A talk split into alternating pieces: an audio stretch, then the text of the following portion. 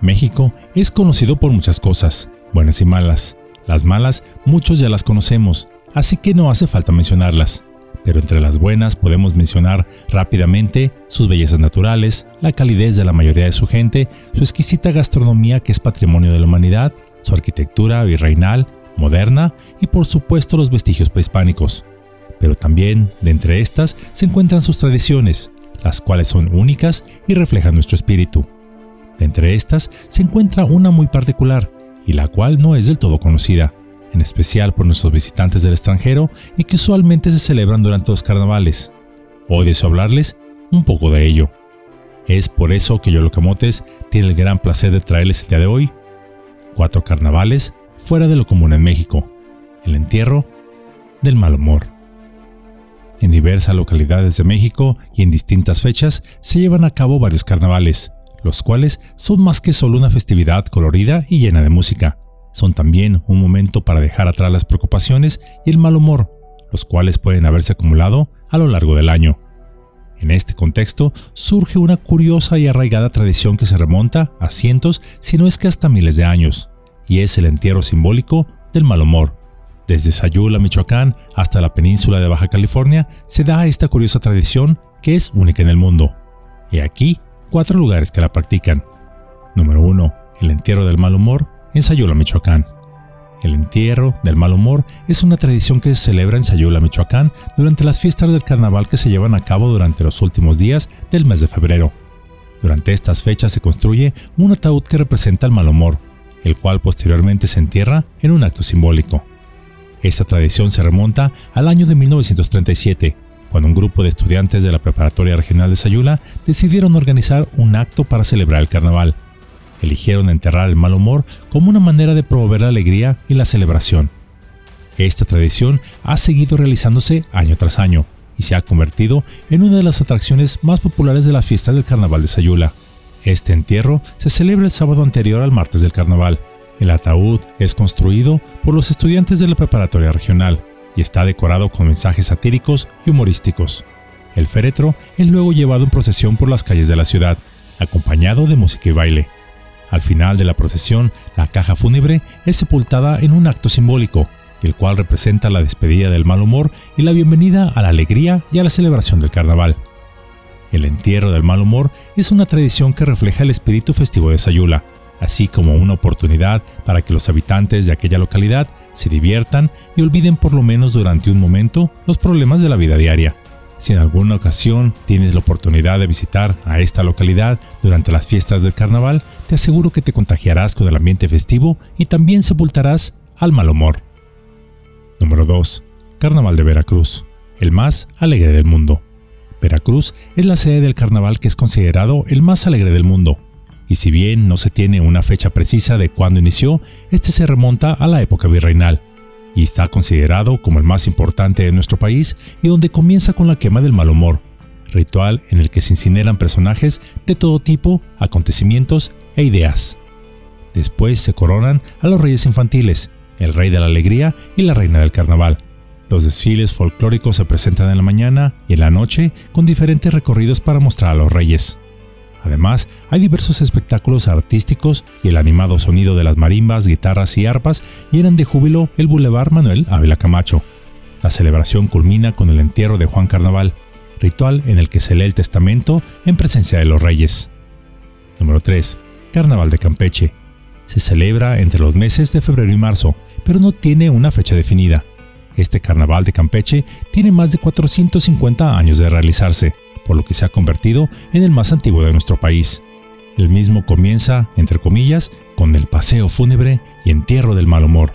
El mal humor es representado con un muñeco, el cual puede tener cualquier forma, algo no querido usualmente por el pueblo, por lo que a menudo las figuras de nuestros amados políticos han sido quemadas, aunque también se han quemado otras representaciones, tales como el COVID se realizan coronaciones de reyes y reinas en los diversos barrios, colonias, clubes, escuelas y empresas particulares, con bailes de comparsas y espectáculos de grupos musicales. También se llevan a cabo varios desfiles. Número 4. Carnavales de Península de la Alegría e Historia y Alegría. En la península de Baja California existen dos carnavales, uno en Ensenada y otro en La Paz. uno llamado Historia y Alegría y el otro Península de la Alegría. Ambos se extienden por seis días donde se hace la quema del mal humor, acompañados de desfiles y carros alegóricos, atrayendo a más de 300.000 visitantes. El Carnaval de la Paz comenzó en 1898, siendo uno de los más antiguos del país. Por lo que podemos ver, entre estos cuatro carnavales, en México no nos falta la ocasión para ser felices, porque así es nuestro México, un país donde la felicidad no solo es un nombre, sino se vive en el corazón. En esta sencilla cápsula hemos visto una curiosa tradición, la de enterrar o quemar el mal humor. Estas surgieron como una forma de purificación y renovación. Pero, ¿de dónde surgió la idea de darle sepultura al mal humor? Esta tradición tiene sus raíces en las culturas prehispánicas, quienes celebraban el inicio de la primavera con fiestas y rituales para ahuyentar a los malos espíritus. Durante la época prehispánica, el carnaval era una celebración que usualmente se extendía por unos cuatro días y donde se realizaban diversos rituales. Uno de estos era la quema del mal humor, el cual se representaba con una figura hecha de papel maché o madera. Con la llegada de los españoles, la celebración del carnaval se fusionó con las tradiciones cristianas. No obstante, la tradición de quemar al mal humor se mantuvo. En la actualidad, esta tradición se sigue celebrando en muchos carnavales de México, como los ejemplos que acabamos de ver en esta cápsula. Nuestros ancestros prehispánicos no fueron tan serios como podríamos creer, pues ellos, sin supuestamente no poseer los grandes avances médicos de los que gozamos, aún así sabían que el buen humor es una medicina para el alma tanto como lo es para el cuerpo, pues cuando nos reímos y estamos de buen humor, liberamos toxinas del cuerpo, ayudamos a fortalecer nuestro sistema inmunológico, reducimos el estrés y la ansiedad. Por ello, una celebración donde de manera simbólica se quemara o se enterrara el mal humor y por un momento se olvidaran los problemas era una manera de liberar el estrés y así tener una sociedad más en armonía. Pues la capacidad de olvidar los problemas es importante para la salud mental.